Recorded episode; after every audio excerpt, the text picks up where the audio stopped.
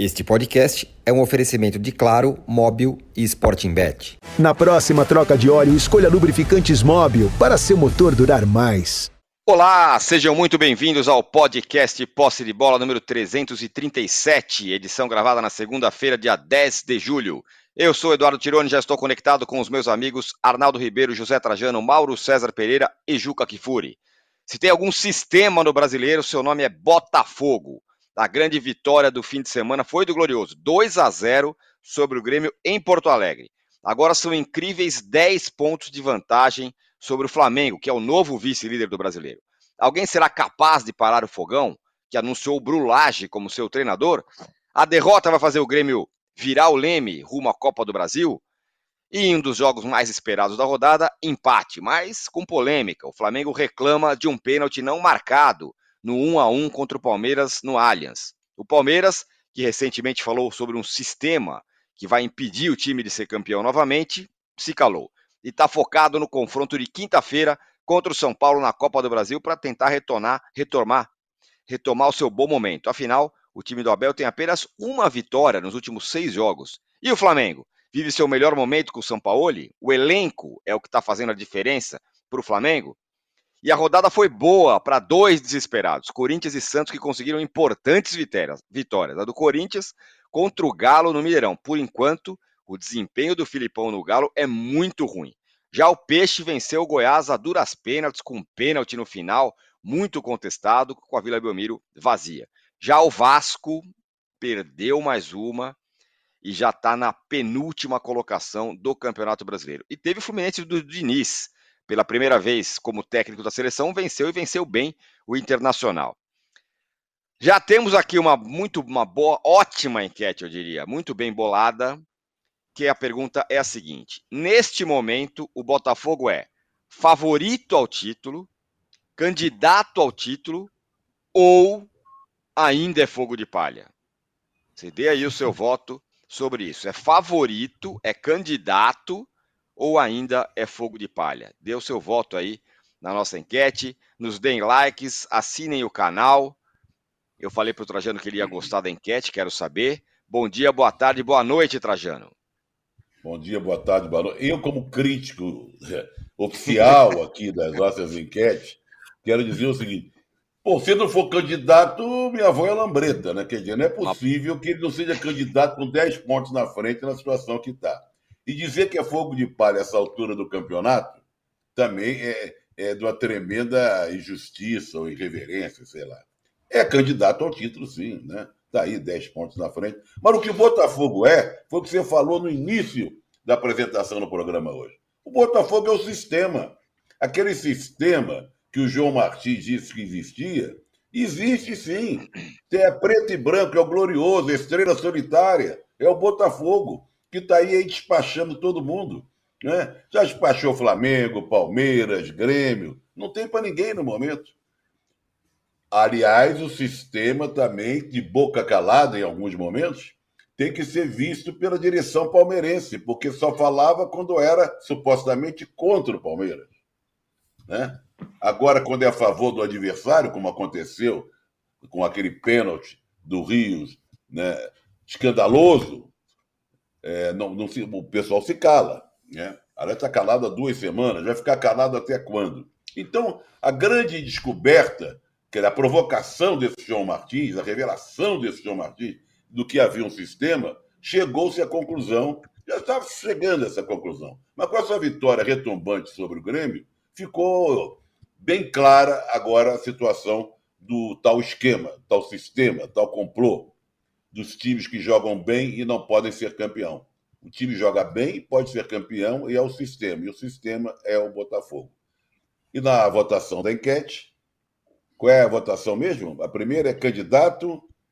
Favorito ao título, candidato ao título ou ainda é fogo de palha? Nesse momento, o Botafogo é. E são essas três opções. Favorito, pela diferença que tem, e candidato ao título, as duas coisas. Só não é Muito fogo bem, de palha mais, faz tempo. Daqui a pouco daremos a parcial da enquete, você pode dar o seu voto aí. Já temos 2 mil votos hein, na enquete, mas só 800 likes, a gente podia ter um pouco mais. É... Aqui, ó, o Davi Stemler já manda mensagem. Bom dia, direto da Nova Zelândia. Adoro seus comentários e acompanho sempre que posso, esperando o Trajano falar mal da enquete. mal da enquete, diz ele aqui, viu só? Já, já temos um, já é um quadro do, do posse de bola, a, a, o Trajano falar da enquete. Ô, Juca, vitória como visitante contra o Flamengo, contra o Palmeiras Sim. e agora contra o Grêmio. Isso ajuda a explicar por que, que o Botafogo é o líder disparado do brasileiro? Ou, ou tem muito mais coisa aí? Muito bem, bom dia, boa tarde, boa noite. Claro, de seis jogos que fez fora de casa, ganhou quatro, sendo que ganhou de adversários que estão no topo da tabela e que vão ter que jogar no Newton Santos os jogos do segundo turno. Grêmio, Flamengo, Palmeiras, é uma vantagem considerável, sem dúvida nenhuma o que o torna mais do que candidato ao título. Eu diria que candidatíssimo. Eu não cravo ainda favoritismo, porque acho que tem muito campeonato pela frente e a gente já viu né, o próprio Flamengo tirar diferenças deste tipo. Né? Dez pontos, uma diferença considerável, pelo menos quatro rodadas, não é pouco. Mas ainda para cravar, é o favorito? É a tal história. Se fosse o Flamengo 10 pontos na frente, se fosse o Palmeiras 10 pontos na frente, a gente diria favoritaço, não é? para usar a palavra que Arnaldo Ribeiro consagrou nos dicionários brasileiros. Mas, eh, em sendo o Botafogo, não tendo a riqueza de elenco que tem o Flamengo, por exemplo, cravar que ele é favorito, eu ainda não cravo candidatíssimo, sem dúvida, e que está dando uma enorme satisfação ver jogar, também sem dúvida. Porque é a tal história. É um time que não tem nenhuma grande estrela, por exemplo, como o Fluminense tem. Né? É, a partida que o Marcelo fez é, ontem foi absolutamente admirável, admirável em todas as partes do campo. Aquele segundo gol, ele faz a jogada consegue o escanteio, bate o escanteio na cabeça do Martinelli, 2 a 0 para o Fluminense. Marcelo ontem foi absolutamente exemplar, mas uh, o Botafogo não tem, né? Tá fazendo. Tiquinho, Eduardo, Lucas Perry, né? Mas não eram, não eram.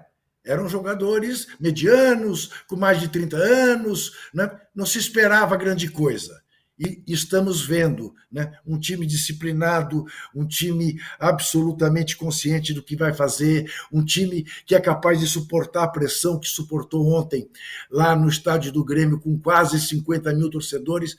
Realmente é de tirar o chapéu a campanha que está fazendo o nosso glorioso clube da Estrela Solitária. Portanto, Botafogo é candidato. Marcelo recebe a minha. Tivéssemos hoje o nosso ratão de bronze e eu entregaria a ele o ratão de bronze. Não, mentira, o gatão de ouro. Ora, meu Deus do céu.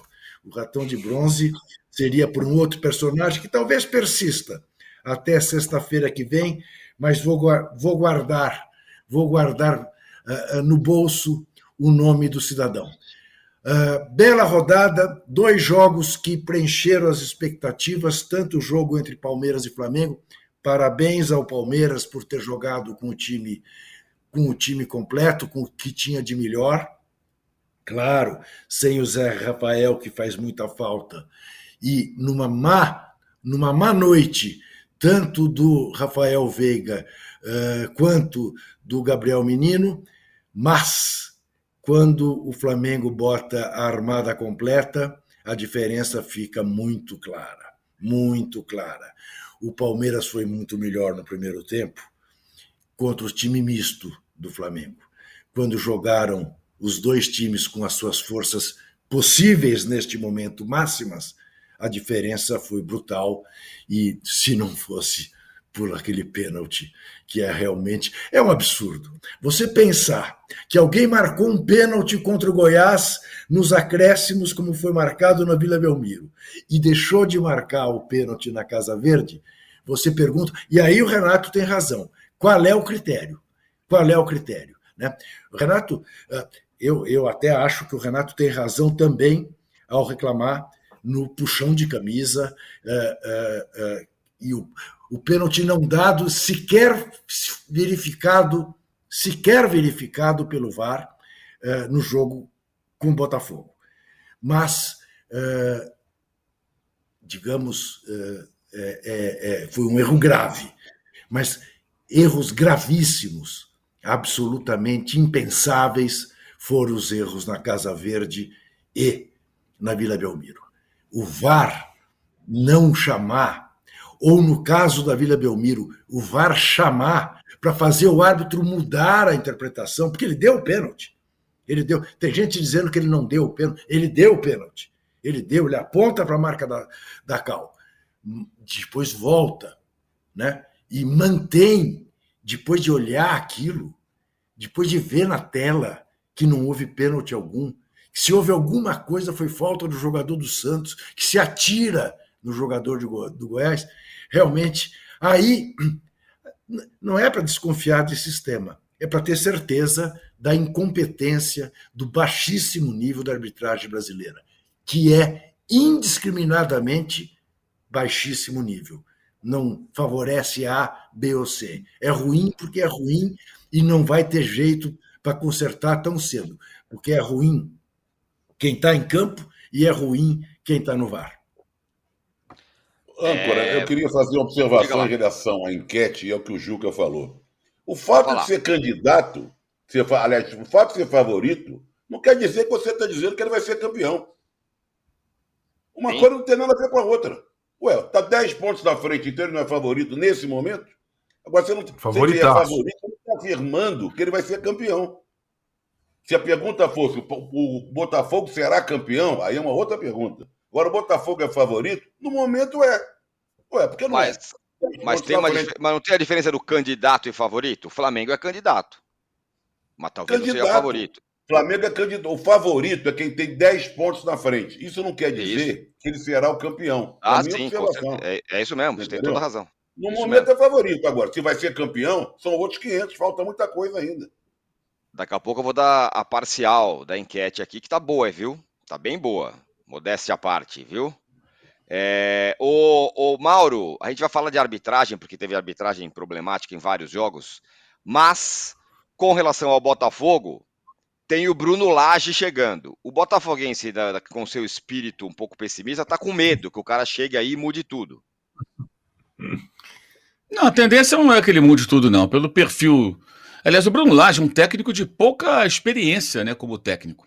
Ele tem pouco mais de 120 jogos é, treinando o time principal. Ele assumiu o, o Benfica na temporada 18 e 19, no lugar do Rui Vitória, estava cinco pontos atrás do Porto, ganhou o campeonato, ali ele ganhou uma notoriedade maior, durou até outra temporada, foi demitido no momento ruim do Benfica, ficou um tempo aí fora do mercado, como está agora, e aí assumiu o Wolverhampton no lugar do Nuno Espírito Santo, que saiu do Wolves para o Tottenham, onde foi um fracasso e herdou um time que era um time que jogava também com pouca posse de bola, muito no erro do adversário, o Jimenez em grande fase, o Jota, que foi para o Liverpool, também jogava naquela equipe, o Adama Traoré ali na ponta direita como arma para entrar no segundo tempo, era uma espécie de Segovinha fortão, né? que era o cara que entrava durante o jogo pelo lado direito e fazia diferença, como esse jogador paraguaio tem feito e fez ontem no jogo do Botafogo contra o Grêmio, é, mas pelo perfil do, do Bruno Lage, a tendência é que ele mantenha a estrutura do time do, do Luiz Castro, um time de pouca posse de bola, troca poucos passes, sofre bastante alguns jogos, né? Jogos contra o Cuiabá, contra o Palmeiras,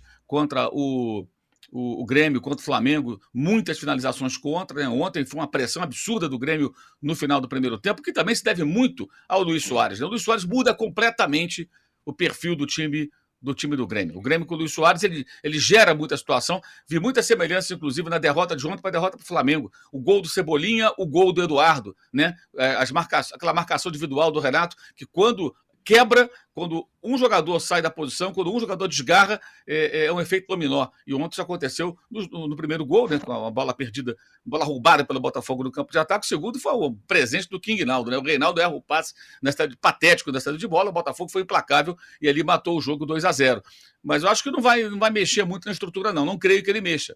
Acho que ele vai manter. Mas é claro que isso gera uma certa dúvida, porque é uma troca no meio do campeonato e isso, evidentemente, sempre é, é, vai gerar algum tipo de, de, de, desconfiança ou de dúvida, porque é normal, vai conhecer os jogadores, é, vai ter que entender quem pode cumprir cada papel na ausência desse ou daquele, substituições, ele vai ter que recorrer muito ao Caçapa e ao Lúcio Flávio, que está como auxiliar, né, que são os caras que estão ali na comissão técnica e conhecem melhor os jogadores e as suas características. Agora, eu acho que a questão é justamente o Botafogo manter, é, usar bem essa gordura criada, como foi o Corinthians de 2017. 10 pontos de vantagem, é muito provável que em algum momento o Botafogo. É, nem sempre as coisas vão correr maravilhosamente bem, como ontem. Ontem, se o Grêmio virasse ganhando o intervalo, seria normal. Né, como aconteceu contra o Abá, contra o Flamengo. O Botafogo sofreu muito, muitas finalizações. O, o, o PR fazendo grande defesa. Ontem fez uma espetacular com, a, o braço esquerdo ali, um chute cruzado do Reinaldo, né? Ele conseguiu defender, aquela foi sensacional. Já tinha feito na estreia contra o São Paulo grandes defesas. Teve o jogo de São Paulo também, logo na estreia, quando o Botafogo também foi muito pressionado e acabou ganhando o jogo. Então, é, é, o Botafogo ele flerta muito com o perigo e a maneira de jogar do time, sofre, sofre, sofre, vai lá e ganha. Agora, isso vai durar até quando? O campeonato inteiro? É improvável. A gente vê pela história do futebol que geralmente não é assim. Mas a vantagem é muito grande. E aí é saber administrá-la, né? Saber trabalhar com essa vantagem de 10 pontos nesse momento tentar manter até o final desse, desse turno. E eu, se eu fosse botafoguense, eu torceria para o Flamengo eliminar o Atlético Paranaense, para o Palmeiras avançar contra o São Paulo, para o Grêmio avançar contra o Bahia e para que fiquem ali com duas, três competições. Porque se o Flamengo uhum. cai de uma competição, se o Palmeiras cai de uma competição, é óbvio que eles ficam mais voltados para o brasileiro. A mobilização passa a ser para o Brasileirão. Então, para o Botafogo, o ideal, pensando em título, é o Flamengo classificado, o Palmeiras classificado, o Grêmio classificado, e todo mundo ali dividindo atenções, porque você vê, por exemplo, o jogo de sábado tem um óbvio impacto no Allianz Parque, tem um evidente impacto é, das partidas Palmeiras e São Paulo, Atlético e Flamengo. O que passou e o que virá, né? As da semana passada e dessa semana que está começando. E isso beneficiou o Botafogo. Os dois empataram e o Botafogo aumentou essa vantagem para o segundo colocado para derrotar, que era o vice-líder. Então, para o Botafogo, que já caiu da Copa do Brasil, né, o ideal é o Flamengo vencendo, São Paulo perdendo o Palmeiras, é, é, e, e, o Palmeiras avançando, e o Grêmio contra o Bahia com o saque. São os times ali próximos, né? Tem o Fluminense também, mas o Fluminense já caiu da Copa do Brasil, então por isso que eu não estou citando o Fluminense nem o Bragantino, que disputa mais esse torneio. Ô Mauro, você acha que o Botafogo deveria abrir mão da Sul-Americana? Abrir mão não, mas aí? assim, tratar, tratar como uma competição secundária, né? Põe o time que tiver que colocar em campo e priorizar sempre o brasileiro. Tipo, qualquer probleminha com um jogador numa semana de Sul-Americana, guarda para o Brasileirão e, e, põe o time que for possível na competição internacional. Eu faria assim, até porque vai enfrentar agora o Patronato, que está na segunda divisão da Argentina. Não é um time tão desafiador assim, é perfeitamente possível passar e se classificar, mesmo que alguns jogadores sejam poupados. O Botafogo já tem sábado jogo no Rio contra o Red Bull Bragantino que já vai ser um jogo bem perigoso né, para o Botafogo. O adversário, é, é, é, é, digamos assim, que pode atrapalhar o Botafogo. Né? Jogando no Rio, onde for, o Bragantino não jogou bem contra o São Paulo, mas é um time capaz, sim, é, é, de, de, causar problemas ao Botafogo. E agora tem outra questão também, né, que o Botafogo vai ter que lidar. Todo mundo vai querer tirar uma casquinha. Subiu o posto, amigo, você deixa de ser surpresa, deixa de ser mais um para ser o time a ser batido. E o Botafogo hoje é o time a ser batido. Quem que não quer ganhar do Botafogo? Qualquer um ganhar do Botafogo faz seu brilhareco. Então, essa é uma outra situação com a qual o time vai ter que lidar. O time está até aqui lidando muito bem com tudo isso, mas é, existem acho que outros desafios e essa, eu acho que essa questão do envolvimento dos outros times, que podem, em tese, alcançá-lo com outras competições, é, é muito relevante nesse contexto. Eu acho que na, na, na, rodada de Copa do Brasil, o Botafoguense tem muito para o que torcer. Contra alguns times, ou para que alguns que ele não gosta continuem embananados ali com vários jogos, porque para o Botafogo isso será ótimo. Muito bem. O, o, o Arnaldo, é, o, o Mauro falou sobre torcer para Grêmio, torcer, o Botafogo deveria torcer para esses times.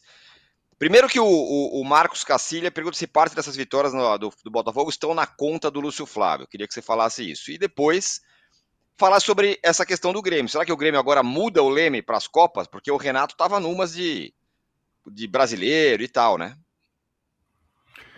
É, tá todo mundo mudando o leme para as Copas, enquanto o Botafogo trafega no brasileiro tranquilo, né? O Grêmio vai mudar, o Palmeiras vai mudar. É o que o Mauro falou. Enquanto os outros, é, é, digamos, arriscarem rodadas do brasileiro é, em função das Copas, o Botafogo tem a chance de abrir. E está abrindo. E, e, agora fica até cômodo para os outros que perdem confrontos diretos para o Botafogo. Ah, vou priorizar tal coisa, tal Copa e tudo mais. É, é interessante, né? Porque o Botafogo, mesmo quando ele podia empatar alguns confrontos diretos para é, administrar a vantagem da liderança, ele vem diretos, inclusive esses dois fora de casa, contra o Palmeiras e contra o Grêmio. Seriam ótimos empates. O Botafogo ganhou dos dois, né? Ganhou dos dois, ganhou do Flamengo, ganhou do Fluminense. Então, no primeiro turno, é um primeiro turno impecável, Tironi. É impecável. A gente sempre fica pensando no próximo, né? No próximo desafio. Mauro falou do Bragantino, talvez seja de fato um adversário complicado no final de semana, mas toda vez que teve o adversário complicado no primeiro turno, o Botafogo passou por cima. Isso, 10 pontos a essa altura, é aquilo. Só o Corinthians de 17 do Carille teve. A comparação que é o Corinthians do Carille 17. Porque a gente fica pegando outras edições do Pontos Corridos nesse momento, qual o time arrancou, teve um primeiro turno desse nível. Só o Corinthians do Carille 17. É, em porcentagem, Arnaldo, só para te ajudar. Em porcentagem uhum. é quase. O, o campeonato está chegando a 37% de, do, seu, do, do seu período disputado. 37% de campeonato disputado. Então, é, só o primeiro turno do Corinthians do Carille 17 foi desse nível, né? É, e o Corinthians acabou campeão mesmo oscilando e virando o time a ser batido no segundo turno, porque a vantagem era muito grande. 10 pontos é uma vantagem bem considerável. Tem uma outra situação que difere, aí, aí sim, esse Botafogo do Corinthians do Carilho. É, o Corinthians do Carilho tinha largado bem na temporada, tinha sido campeão paulista, é, tinha, tinha dado algum, algum ar da graça antes desse primeiro turno brilhante. O Botafogo não.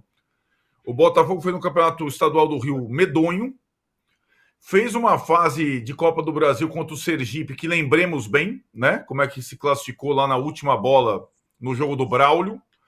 É, e aí ninguém dava nada, de fato, ninguém dava nada. O, o jogo de estreia contra o São Paulo, é, foi 1x0, o último jogo do Rogério Senna no brasileiro dirigindo São Paulo. O Botafogo, digamos, foi dominado boa parte do tempo e ganhou no final com o gol do Eduardo, mas ninguém dava essa é, ideia de que poderia ser uma largada fulminante. E foi. E acho que agora tem uma questão de, de administração desta vantagem. E sim, como vocês citaram, um grande fato novo. E aí é inédito. Não lembra Corinthians do Carilho, não lembra time de ninguém.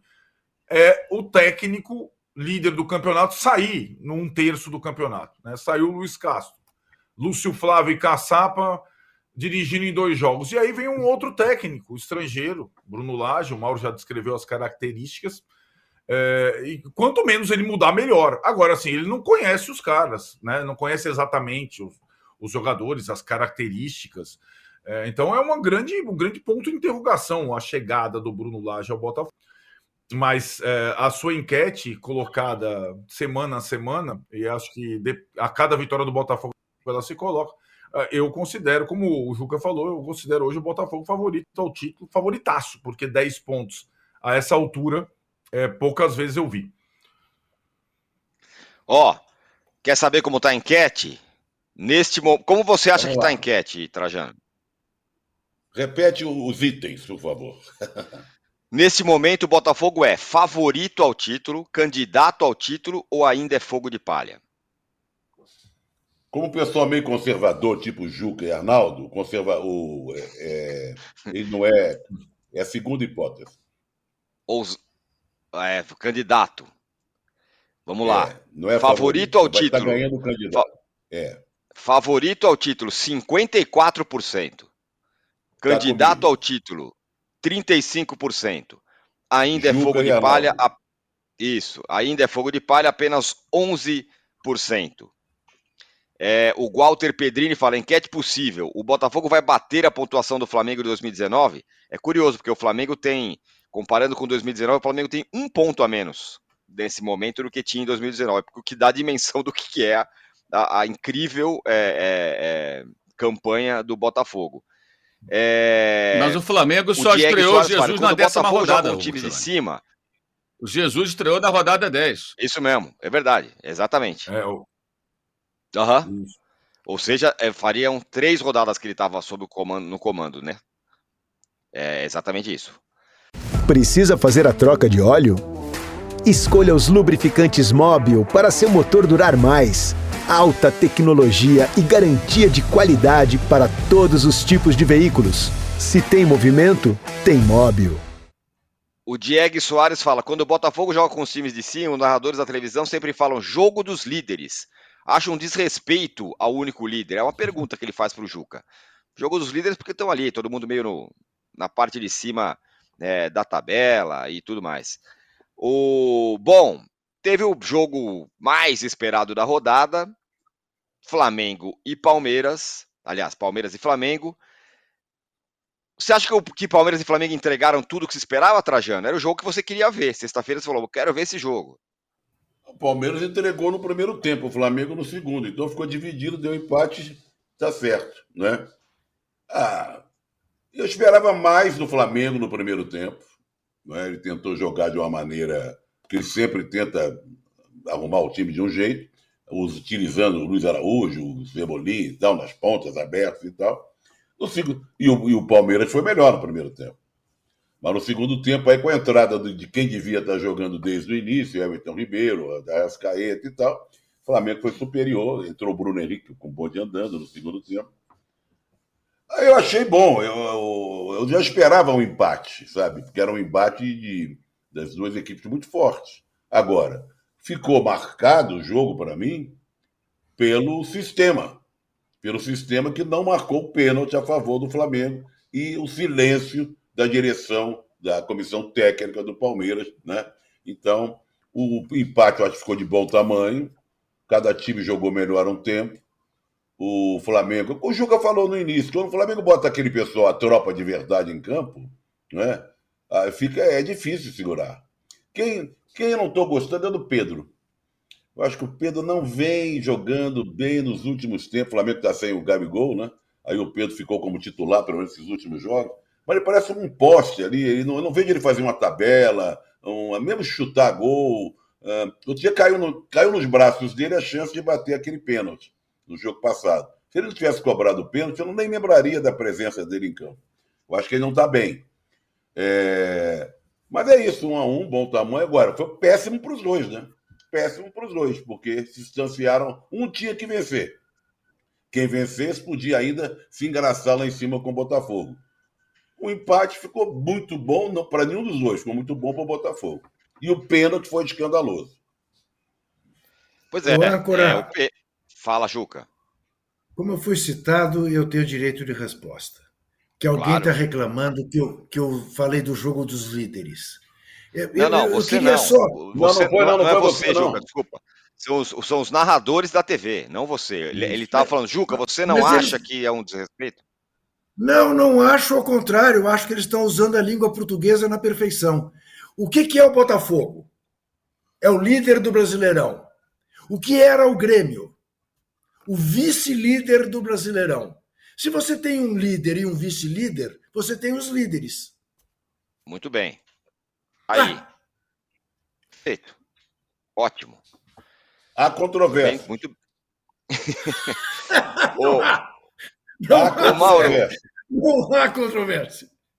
Controvérsia mesmo não houve no. Parece no pênalti, né? Que não foi dado no Everton Ribeiro. Um empurrão ali, não deu. O Palmeiras falou-se, não vem falando mais nada.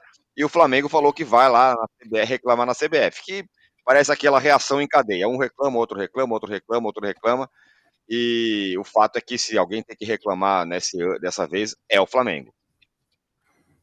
É, isso é muito antigo no futebol, né? A gente não consegue.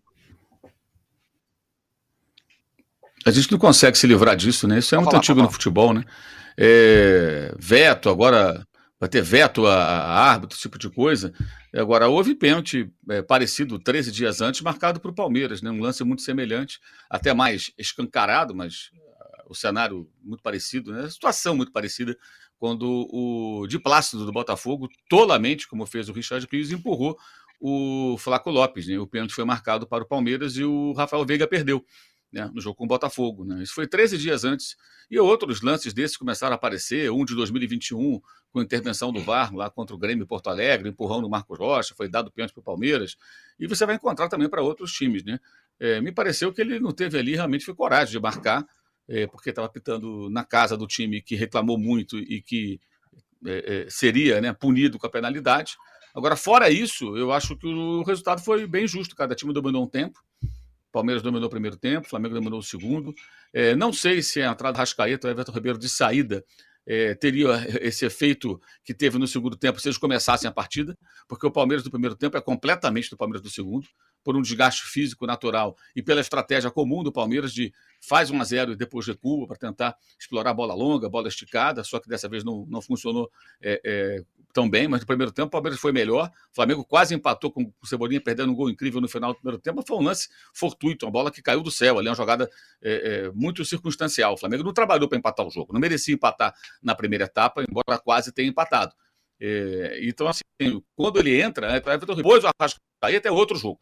Então, às vezes, as pessoas comparam como se o jogo fosse linear. Não é linear. Primeiro tempo é um Palmeiras muito mais agressivo, marcando muito forte, atacando o tempo todo, tendo mais a bola do que no segundo, completamente diferente do cenário da segunda etapa. E o São Paulo, ele, ele mesmo admitiu, não deu certo. Ele tentou uma coisa que não funcionou e corrigiu durante. E é preciso que o time, como qualquer time, o Flamengo saiba jogar de diferentes maneiras. Senão você vai contratar só jogadores iguais, das mesmas características. Agora, o Cebolinha e o Luiz Araújo, especialmente o Cebolinha, foram muito mal é, no jogo sem bola. Ou seja, o Cebolinha não fez o seu papel, que era acompanhar o Mike o tempo todo, né? E não fez. Ele não fez isso. Tanto que na jogada do gol é uma das muitas vezes que o lateral do Palmeiras chegou com muita liberdade para cruzar. E aí tem uma sequência de, de situações ali até o lance do gol, com uma falha clamorosa do Thiago Maia, pouco comentada. O Thiago Maia deu assistência para o Dudu. Era uma bola para espanar, tirar o perigo da área. ele simplesmente espirrou o taco e jogou a bola na direção do Dudu. E o Dudu fez 1 a 0 ali naquele momento. O Palmeiras já merecia o gol, porque tinha muito mais volume, jogava muito melhor. Aí no segundo tem dois lances que são importantes da Rubro Negro. O pênalti não marcado e a bola que o Everton Ribeiro passou errado. Tinha o Bruno Henrique e o, e o Ayrton Lucas livre. Eram três contra um e ele errou no desfecho da jogada. Reteve, reteve a bola quando ele passou. Passou a bola atrás do jogo, dos dois companheiros e o Flamengo perdeu a chance de fazer ali um gol é, é, da virada. Mas acho que pelo que foi o jogo, o empate foi justo. E foi pior para o Palmeiras, jogou em casa. O Flamengo não é tão ruim. Empatar com o Botafogo. Sim, mas se você pensar que jogou fora de casa, o empate com o Palmeiras fora de casa não é um resultado ruim. Ora, bola, está jogando contra o campeão, no gramado é, que é muito peculiar. Aliás, outro aspecto também importante nas escolhas do técnico, né? O Flamengo jogou no gramado artificial do sábado e vai jogar de novo na quarta-feira. É diferente, é diferente, em vários aspectos, né? Então, isso também tem que ser avaliado. Né? Não, é, não é sempre o mesmo gramado, o mesmo jogo, o comportamento igual do time o tempo todo. As coisas mudam muito. Agora, ele tentou o São Paulo e algo que não funcionou. Não funcionou. Não significa que deva abandonar. Tem que insistir, tem que treinar para que o time possa jogar com pontas, sendo eficiente em determinadas situações. Agora, era muito claro: de um lado tinha Mike e Arthur, do outro Piquerez e Dudu. Né? Então o Palmeiras muito forte pelos lados. Então o que ele fez? Colocou dois pontas. Olha, vocês vão trabalhar. Não trabalharam. Luiz Araújo, o Cebolinha não existiu. Exceto o comecinho do jogo ali, que ele não cumpriu um pouco essa missão. Depois ele abandonou Ayrton Lucas ali, se vira, e por ali o Palmeiras criou várias situações. Eu achei que o jogo foi razoável, né? não foi um grande jogo, foi um jogo razoável, é, mas é, o primeiro tempo, especialmente, muito pegado, muito picotado em alguns momentos, né? Mas o resultado foi justo em que pese aí a questão da arbitragem. Né? A arbitragem é um capítulo à parte, de fato, o pênalti não foi marcado. Eu acho que aí a questão, o Arnaldo fala muito, é bastidor, pressão. É evidente que isso às vezes pesa, o árbitro fica condicionado e ali ele não teve coragem alguma. E o VAR ou, ou chamou, né? Eu não sei que eu não ouvi o áudio, né? Ou chamou e ele fingiu que não ouviu, ou não chamou porque também estava com medo. É, pois é, a pressão, a pressão, a pressão é grande. Agora, a pressão também, Arnaldo, é, tem, tem. A pergunta é se tem para o Palmeiras uma vitória nos últimos seis jogos. Quanto isso impacta no que vem por aí? É, Quinta-feira, Palmeiras e São Paulo no Allianz. O São Paulo poupou quase todo mundo em Bragança e ainda conseguiu arrancar o empate lá contra o Bragantino. É, o Dorival Júnior alegou que, além dos machucados, né, titulares machucados, ele tinha um dia menos de descanso em relação ao Abel Ferreira e sua tropa, que jogaram sábado contra o Flamengo. Agora, é, acho que pesa para o Palmeiras, é, de fato, o momento instável do time, mas o Palmeiras tem tentado é, olhar sempre para fora, é, quando no momento também tem que olhar um pouco para dentro. O que está acontecendo com o seu time, com as oscilações, as uh, ausências muito sentidas quando ele perde um jogador. Então, o Palmeiras tem essas uh, situações a resolver, é, além de preocupar com a arbitragem. Eu tenho falado que muitas vezes, há algum tempo, a arbitragem vai para o Allianz Parque pressionada e com medo, pelo que constrói é, o Palmeiras no extra-campo nos últimos tempos. Agora, depois com a guerra declarada e o silêncio absoluto, mais ainda. O árbitro de quinta-feira vai ser o Anderson Daron, é, já escalado. Né? Muitas vezes é, o árbitro menos experiente sente esse fator mando, né? essa, essa pressão. O Palmeiras não sabe ainda se vai poder contar com o Abel, vai ser julgado, julgamento duplo nessa segunda-feira pelas questões uh, de, de indisciplina que ele vem cometendo. E alguns técnicos, perfil Abel, têm sido punidos, como o Mourinho na Europa, foi punido tanto na Itália quanto na UEFA, e ele pode, uh, de novo, ficar fora do banco de reservas. Uh, e mesmo que a comissão técnica tenha, digamos, um comportamento parecido, faz muita falta a presença do Abel na beira do campo. Acho que o Palmeiras tem uh, outros desafios que, que não só a aparição externa e, e, depois, né, Tirone? Essa coisa acho que acabou passando um pouco do limite, tanto que o negócio do sistema caiu um pouco na, na, na, na onda da chacota, né? Porque a cada jogo, a cada rodada, tem time prejudicado, time beneficiado e tudo mais. Algumas situações são irreversíveis, como o pênalti da Vila Belmiro, do árbitro Bruno Arleu, ele mesmo. Eu sempre falo que o problema está mais na escala do que propriamente na atuação do árbitro como Bruno Arleu, aquele mesmo árbitro do São Paulo e Corinthians, ou Corinthians e São Paulo, que foi muito mal naquele jogo, dar um pênalti aos 50 do segundo tempo. Aí é praticamente definido o jogo, né? Porque aí o adversário não tem nem, nem tem tempo de reação. Foi o que aconteceu na Vila Belmiro. Os outros erros, outros erros, cada time de futebol tem sua lista, sua capivara de erros uh, contra o seu time. E o que o Palmeiras fez foi muito jogar para a torcida mas vamos combinar que depois de tudo que acontece, a cada rodada que passa, você percebe que não existe exatamente um sistema. Existe é, o erro é, de arbitragem e a pressão de bastidor, coisa que sempre existiu antes do VAR, com o VAR, com o na presidência, com o Gaciba na presidência. Essa narrativa, como as pessoas gostam de falar agora, palmeirense, eu acho que não colou. Sinceramente, não colou. É, deixa eu falar uma, uma, uma nota muito lamentável aí. A, a torcedora do Palmeiras, que foi atingida por uma garrafa é, numa confusão no jogo entre Palmeiras e, e Flamengo no Allianz, morreu. Uma jovem de 23 anos, Gabriela Nelly, foi atingida no pescoço por uma garrafa de vidro numa confusão que teve no jogo entre Palmeiras e Flamengo, sofreu duas paradas cardíacas e agora foi anunciada que ela é, morreu. Essa confusão aconteceu fora do, do estádio ali, na rua, em frente ao Parque Antártico, em frente ao Allianz, né? É, até teve gás de pimenta entrando no campo, o jogo foi paralisado algumas vezes por causa disso. E, enfim, é, a menina, uma jovem de 23 anos, lamentavelmente morreu, Juca. E aí, é aquelas coisas, né? É, muitos são, eu, por exemplo, sou, sou contra essa coisa da torcida única, mas foi uma briga de torcida que acabou Oi, fala, Mauro. O Ancorá, deixa eu dar uma informação aqui importante aqui. É, Pode falar, Mauro. Pode foi falar. preso e indiciado o Leonardo Felipe Xavier Santiago, da torcedor do Flamengo, Leonardo Felipe Xavier Santiago. Estou vendo aqui, inclusive, o boletim de ocorrência da Drádica, delegacia especializada. Tá? É, foi preso, foi autuado ali, tentativa de homicídio. Está aqui né, o número do BO e tal. Estou aqui na tela, estou aqui lendo nesse momento as informações. É, ou seja, tem um CPF. Né? Eu acho que é importante nessas horas identificar o seguinte: é um crime e tem uma pessoa que foi presa em flagrante. Né? Porque é, é, é claro que tem um contexto do futebol, mas, mais uma vez, tem um CPF. Que geralmente o que acontece? As pessoas fazem o que querem, de torcida ou não, e geralmente procuram um CNPJ de uma organizada e tal, e os CPF ficam à vontade. Você pode ver que, por exemplo, quem aprontou aquela confusão lá em Santos até agora não houve nada. O Santos é que não está podendo jogar com torcida. Então, é importante informar que dessa vez a polícia deteve o, o sujeito e está lá, foi preso, está autuado, tem boletim, tem tudo, tem tudo.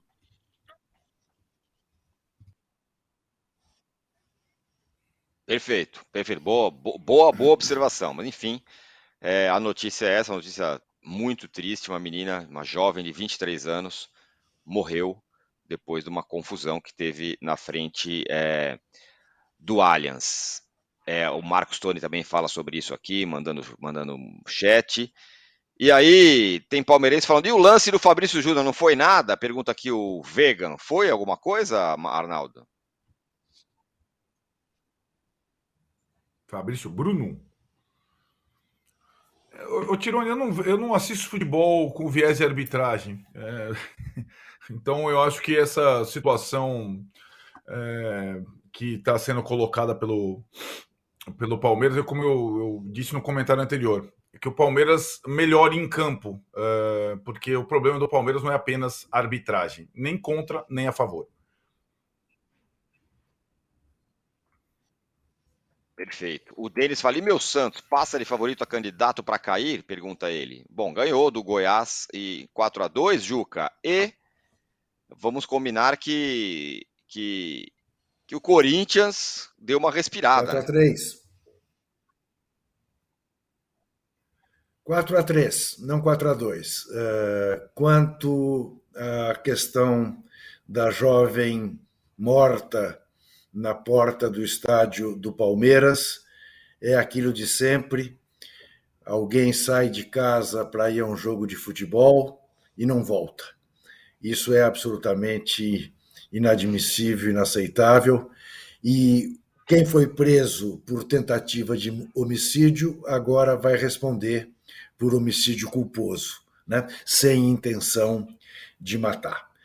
É, joga uma garrafa contra uma pessoa. É uma coisa inaceitável. Aliás, é uma tarefa para a ministra do Esporte, Ana Moser, de ver se, de alguma maneira, o governo federal intervém nesta questão de violência de torcida e começa a resolver isso no Brasil.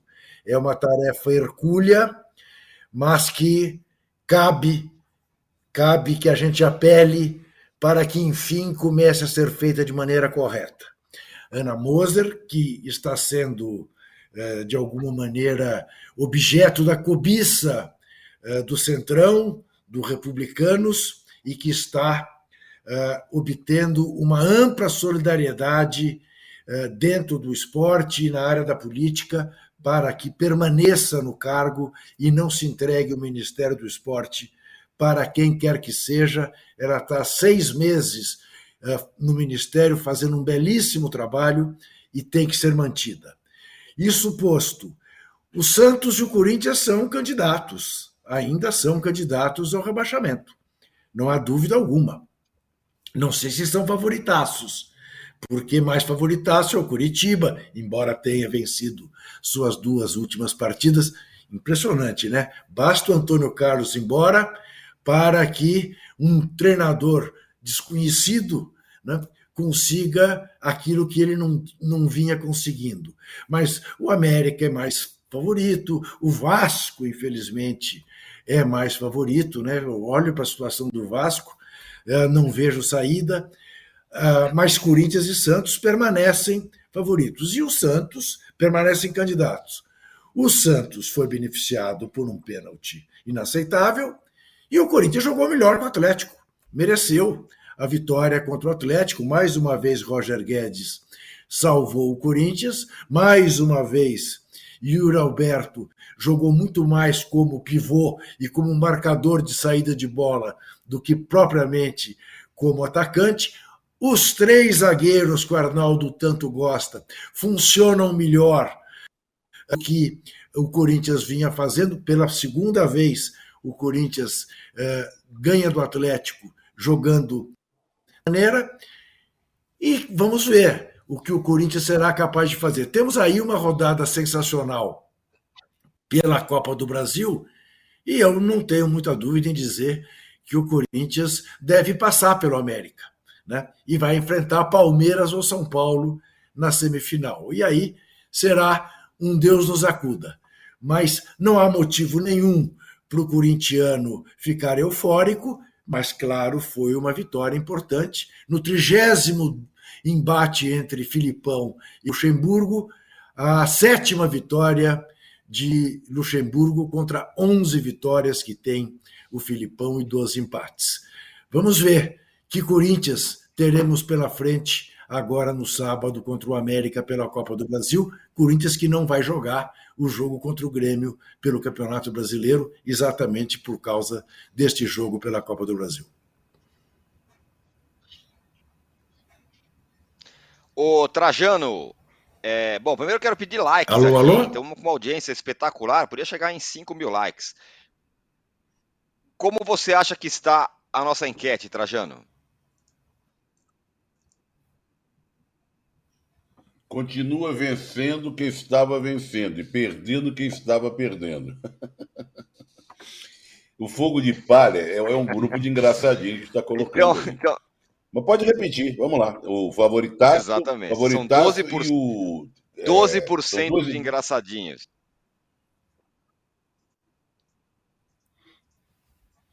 E o, e o pessoal que acredita na, Neste momento, o Botafogo na, é na conquista.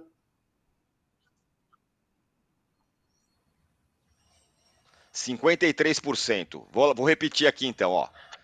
como é que está a enquete. Nesse momento, o Botafogo é favorito ao título, 53%. Candidato ao título, 35%. Ainda é fogo de palha, 12%. Agora, fogo de palha, nem sei se é de palha o fogo, Trajano. É o galo do Filipão, hein? Não ganhou uma até agora, perderam o Corinthians. Mas aí, mas aí louve-se o trabalho horrível do Filipão, mas esse trabalho horrível já vem. O, o Atlético, o Galo, não se acerta desde o início do ano.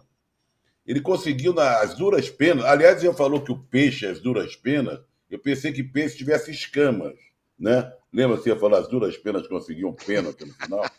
Mas, é, aliás, eu estou influenciado por um belo artigo do Joaquim Ferreira dos Santos, recomendo a todo mundo, que ele fala do, da, dessas expressões, sabe?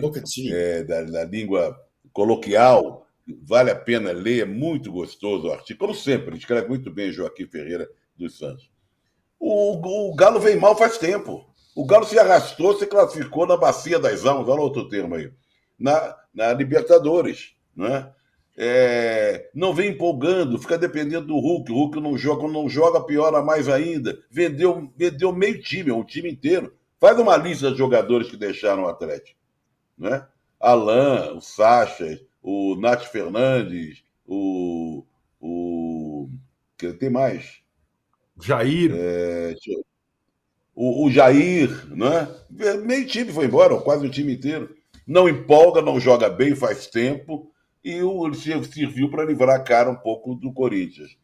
Agora, eu, esse comentário do Juca é engraçado, né? Quer dizer, o, o- o Vasco, estou indo para o Vasco, o Vasco não se emenda, né? Parece que não há, teve um diretor que deu uma entrevista meio contundente, isso não vai ficar assim, Pepe. Não vai ficar assim o quê? O time está há 20 dias sem treinador, pô. Não é inacreditável. Um time como o Vasco não consegue contratar, ou não quer, não deseja, ou não, não contrata ninguém. É um absurdo. É- Essa administração, esse, essa SAF aí do Vasco, é uma tragédia. Aliás, tem várias acusações que já emprestou dinheiro para eles mesmos, não sei lá o que e tal. Então, eu, eu, eu acho que o Vasco, é, infelizmente, né, é candidato seríssimo, porque a gente não vê a reação. Que a gente, você sabe de quem que a gente vê a reação? Do Curitiba.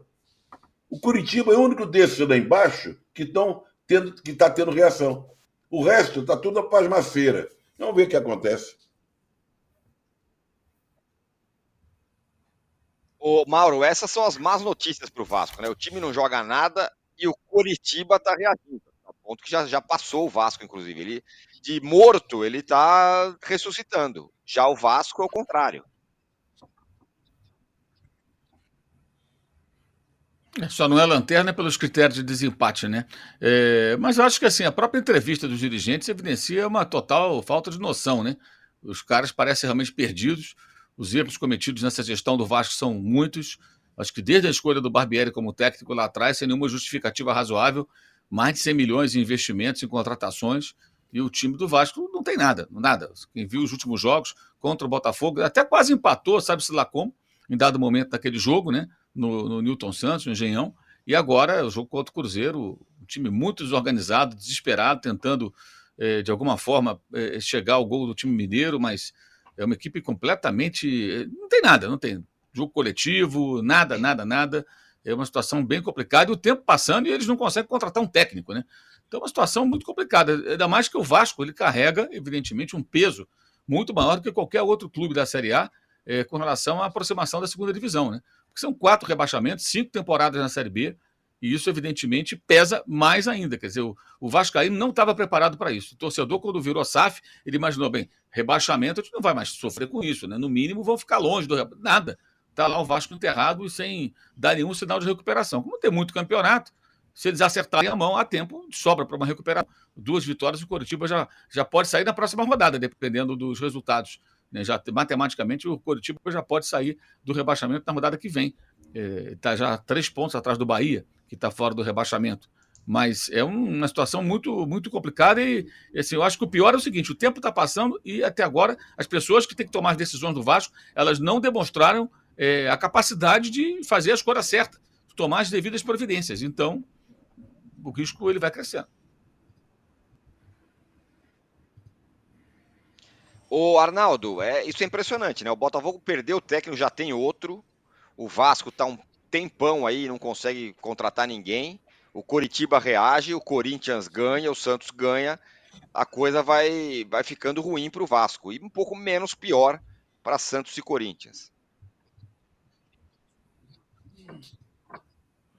Pois é, né, Tironi? Nove pontos a essa altura é muito pouco. É, tem essa característica peculiar é, da SAF, que é a falta, entre aspas, de pressa, né? É, ah, vamos, ah, digamos, não tomar a decisão precipitada, é, encontrar o técnico ideal, mas eu considero isso uma conversa um pouco fiada, é, a ponto de como não existe exatamente o dono do Vasco, é, o dono é de várias empresas, inclusive empresas esportivas, então o cara tem várias empresas, ela é tratada como mais uma. O torcedor acha que a empresa dele vai ser a única, aquela não é assim, cara. E aí tem essa situação bizarra do time é, estar sem técnico numa situação desesperadora, né? Uma coisa é você estar sem técnico com o Botafogo com 10 pontos à frente, né? É, do, da, do segundo colocado do Campeonato Brasileiro com 36. A outra coisa é você estar sem técnico com 9 na zona de rebaixamento perto da lanterna. E acho que quando teve tempo, antes de começar a temporada, a 777 tomou uma decisão estapafúrdia para comando do time, que foi a contratação do Barbieri, como o Mauro disse.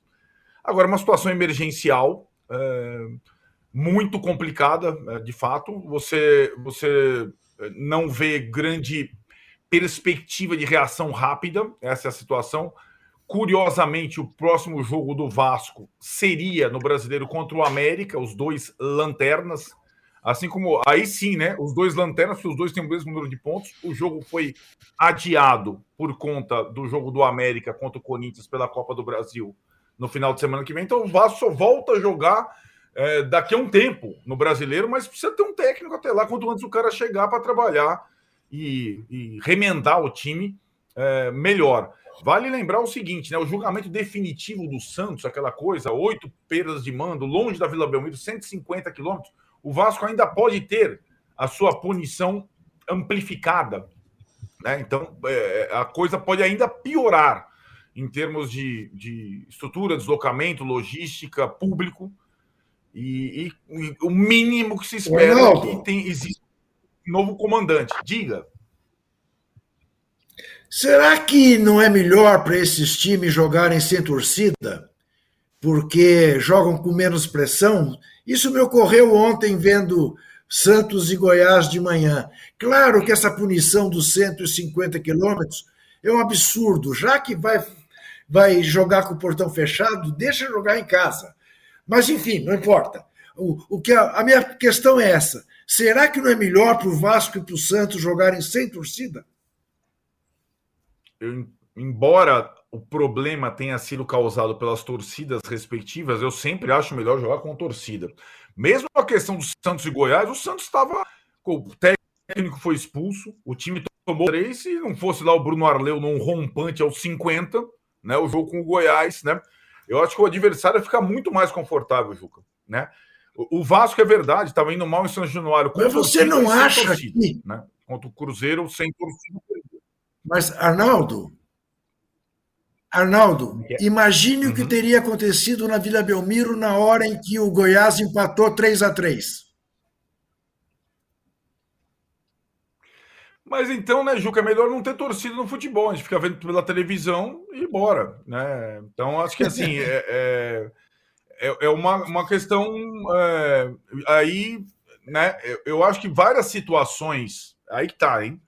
Situações, é, é o que eu falo, para mim é muito lamentável isso, porque elas não são completamente previsíveis, mas elas são uh, imagináveis.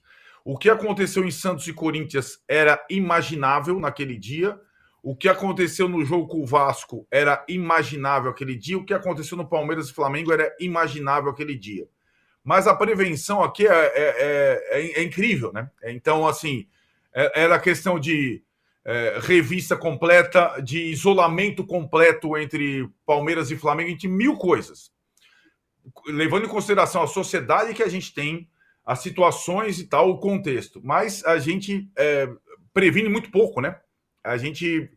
E, e acho que essa, essas situações envolvendo massa é, no país, no futebol, quem frequenta estádio, elas, elas de fato, existe muito pouco preparo uh, de quem organiza, de quem uh, revista, de quem para esse tipo de situação, e isso acho que foi visto, guardando as proporções, na Vila Belmiro, São Januário e, lamentavelmente, no Allianz Parque, fora do estádio, no, no entorno, quando faleceu essa, essa menina, com a notícia que o Tirone acaba de trazer.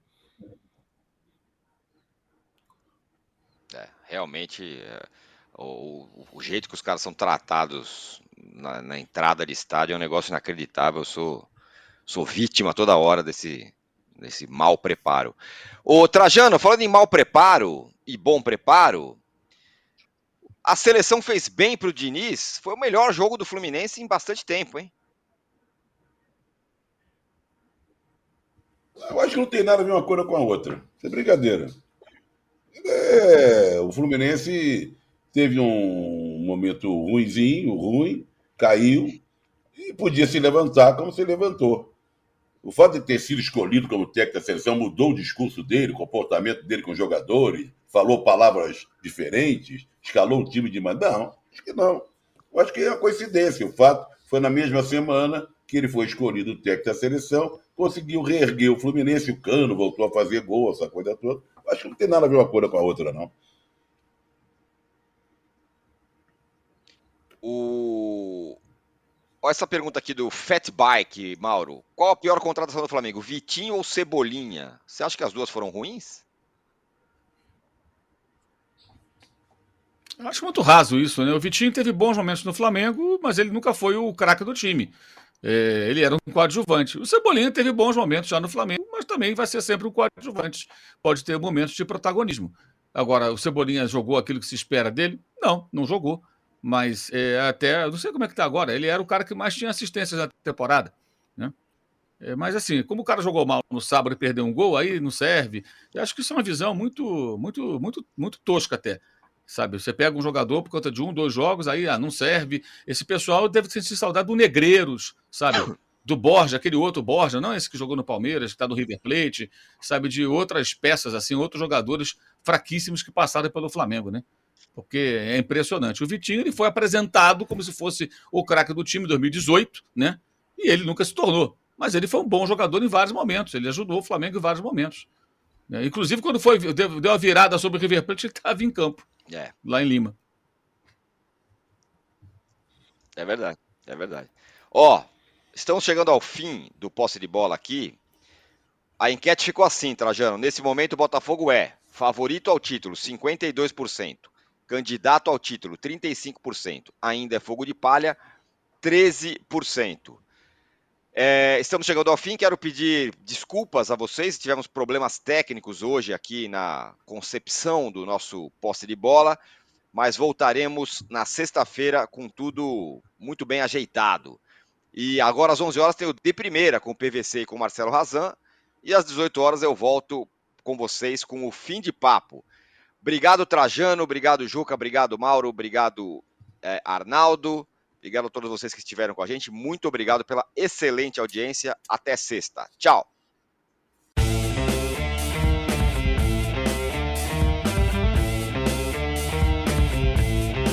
O Posse de Bola tem pauta e edição de Arnaldo Ribeiro e Eduardo Tironi. Produção e coordenação de Rubens Lisboa. A distribuição é do Rafael Bellatini. Editor do All Sport é o Thiago Biasoli Moller. O editor assistente do All Sport é o Patrick Mesquita. A operação de ao vivo é de Paulo Camilo e Fernando Moretti. A coordenação de operações de Danilo Esperandio. Motion Design de Felipe Dias Pereira. Direção de arte de Daniel Neri e Gisele Pungan. O editor-chefe do All Move é o Felipe Virgili. O gerente-geral do All Sport, o Vinícius Mesquita. O gerente-geral de Move, Antônio Morel. E o diretor de conteúdo é Murilo Garavello. Qual?